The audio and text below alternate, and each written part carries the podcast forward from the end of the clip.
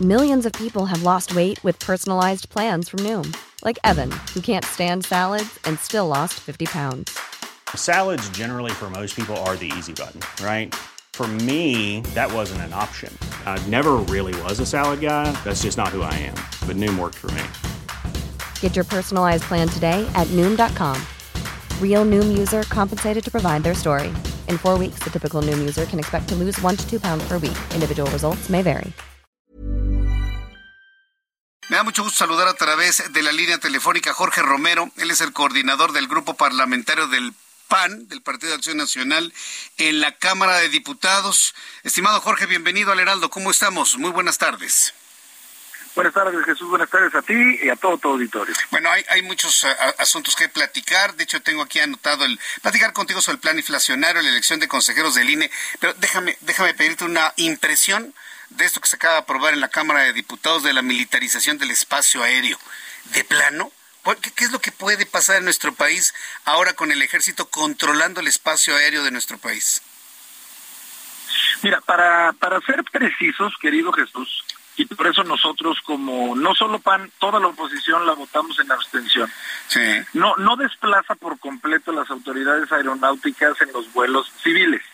Sí es una militarización del espacio aéreo, pero en todos aquellos vuelos que se consideran irregulares, ilegales, es decir, aquellos vuelos que que no se reportan a una torre de control o que se desvían de su ruta original y que no contestan. Pues esto, esto ya pasa en la realidad, es la Secretaría de la Defensa quienes los controla, los vigila, por así decirlo, pero, pero como para nosotros en la redacción sí existía una ambigüedad respecto a las facultades delimitadas de la eh, Autoridad Civil Aeronáutica, nosotros decidimos votarlo en abstención, también conscientes Jesús de que ellos tienen la mayoría para sacarla adelante y que pues eso fue precisamente lo que hicieron. Pero como bien mencionaban ahorita, esto pasa al Senado, esto todavía no es ley, y, y, vamos a reforzar los argumentos de nuestras y nuestros senadores del PAN allá en la Cámara en la Cámara de Senadores. Correcto. Bueno, esperemos la discusión en la Cámara de Senadores. Vamos a este tema de plan inflacionario. ¿De, de qué se trata esto? ¿Qué es lo que están proponiendo, estimado Jorge? Mira, decirte, querido Jesús, lo decíamos hoy en tribuna, lo dijimos también sí. con varios compañeros en rueda el día de hoy, que el PAN entiende que somos en esta ocasión un grupo parlamentario de oposición y que lo hemos sido y que vamos a seguirlo siendo en todo aquello que consideremos que es pues retrógrada o dañino para este país, Ajá. pero que también es esencia del PAN desde hace muchos años, Jesús, el también tener una agenda propia y el también proponer. Y eso es exactamente lo que hicimos hoy. Hoy lo que hacemos como PAN es hacer una propuesta de ley de reformas para ayudar a uno de los temas que consideramos más graves para la gente, para, para el auditorio que nos esté escuchando, que es evidentemente el tema de la inflación, en donde el PAN pone su granito de arena para tratar de contribuir. No es grilla, no estamos golpeando a nadie, no estamos golpeando al presidente, no, no, no estamos echando pleito con Morena, estamos proponiendo como PAN, las personas que pensamos distinto al oficialismo, un programa para ayudarle a la gente y que aspiramos a que ojalá, por lo menos si la puedan leer esta iniciativa porque eso de la inflación que a lo mejor para mucha gente Jesús es un término que a lo mejor muchos ni, ni, ni, entienden, Sí. es en pocas palabras que de 100 pesos que hoy tú tengas hayan, hayan literalmente bajado su valor, porque si con esos 100 pesos tú antes podías comprar, eh, por decir cualquier cosa, un par de huevos y un kilo de maíz, si ahora con esos mismos 100 pesos solo puedes comprar un solo huevo, pues aunque el billete siga diciendo 100 pesos, ya, való, ya, ya, ya bajó su poder adquisitivo porque ya no compras lo que comprabas antes. Eso así dicho es la inflación para toda la gente que nos esté escuchando. Y nosotros sabemos que es un tema que ya llegó a límites en este país que hacía mucho tiempo no había llegado. Y nosotros lo que queremos, insisto, es proponer un plan para revertirlo. Y es un plan que si gustas que entremos a detalles, yo encantado, pero que insisto, Sí. por esencia lo que hace es no buscar pleito con este gobierno, Sí. no estar criticando, Sí. sino proponiendo los que pensamos distinto para poder ayudarle a la gente en su economía familiar y sobre todo a la gente que más lo necesita, que son evidentemente los más los más vulnerables y los más necesitados. Bueno, pues yo, siempre deseo que este tipo de cosas verdaderamente fructifiquen en resultados palpables, evidente, en este caso para la economía familiar y qué bueno que lo hacen. Y también celebro ¿eh? que estén buscando los caminos para no confrontar ni a los integrantes del partido Morena, ni a sus legisladores, ni a sus senadores, ni al propio presidente de la República, porque se, se convierte en un cuento de nunca acabar. Lo que sí veo que en donde pueda haber ahí algún tipo de conflicto es en la elección de los consejeros electorales del INE.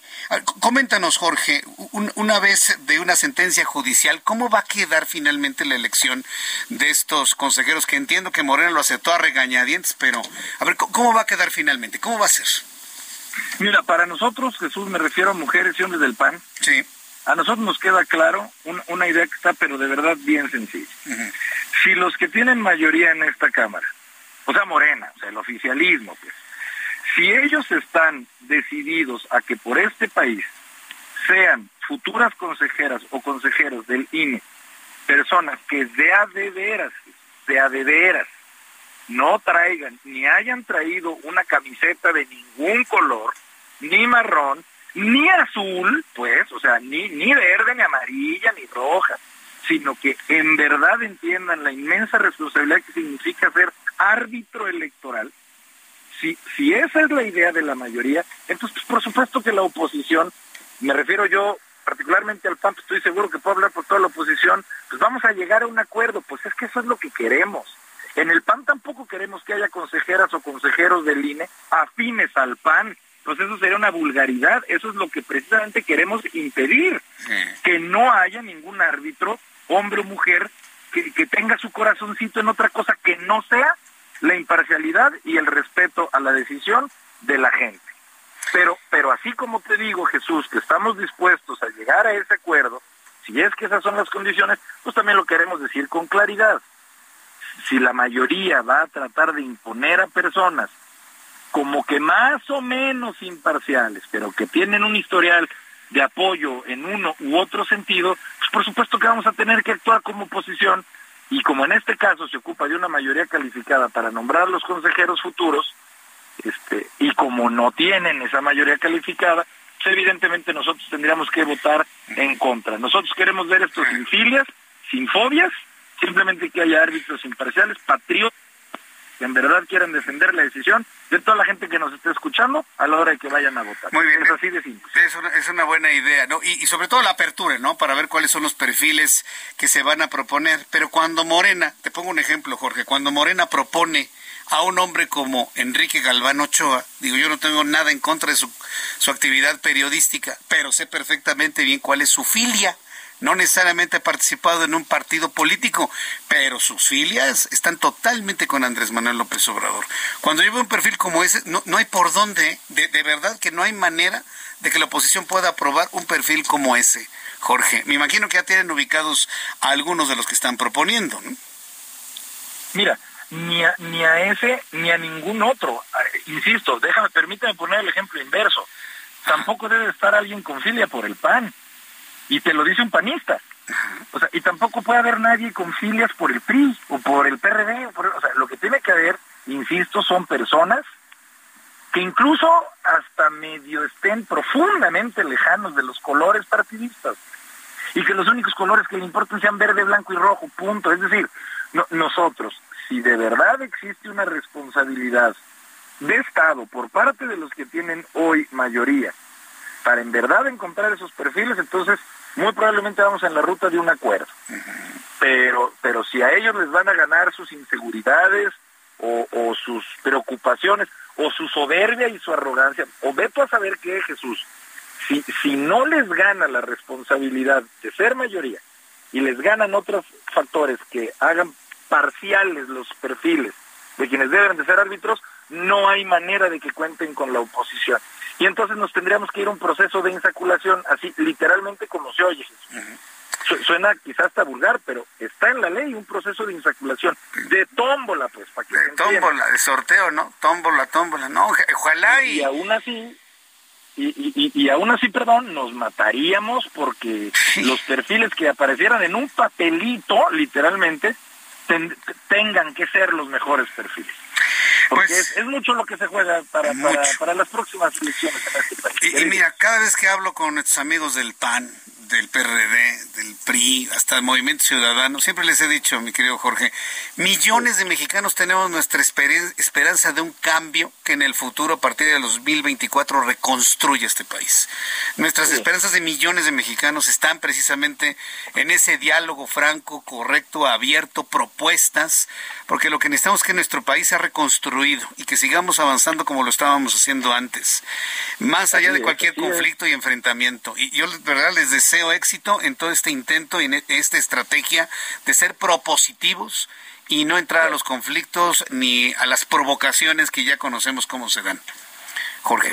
Y si me permites 10 segundos, querido Jesús, en, reforzando esa misma idea, si, si la gente en el 2024 le da la oportunidad a otra opción, entonces esa otra opción distinta a la actual, ojalá y entienda, entendamos que sí tenemos que escuchar al de enfrente. Nos caiga bien o nos caiga mal, tenemos que escucharlos entre todos, nos guste o no, porque eso es lo que ya no hay con este gobierno.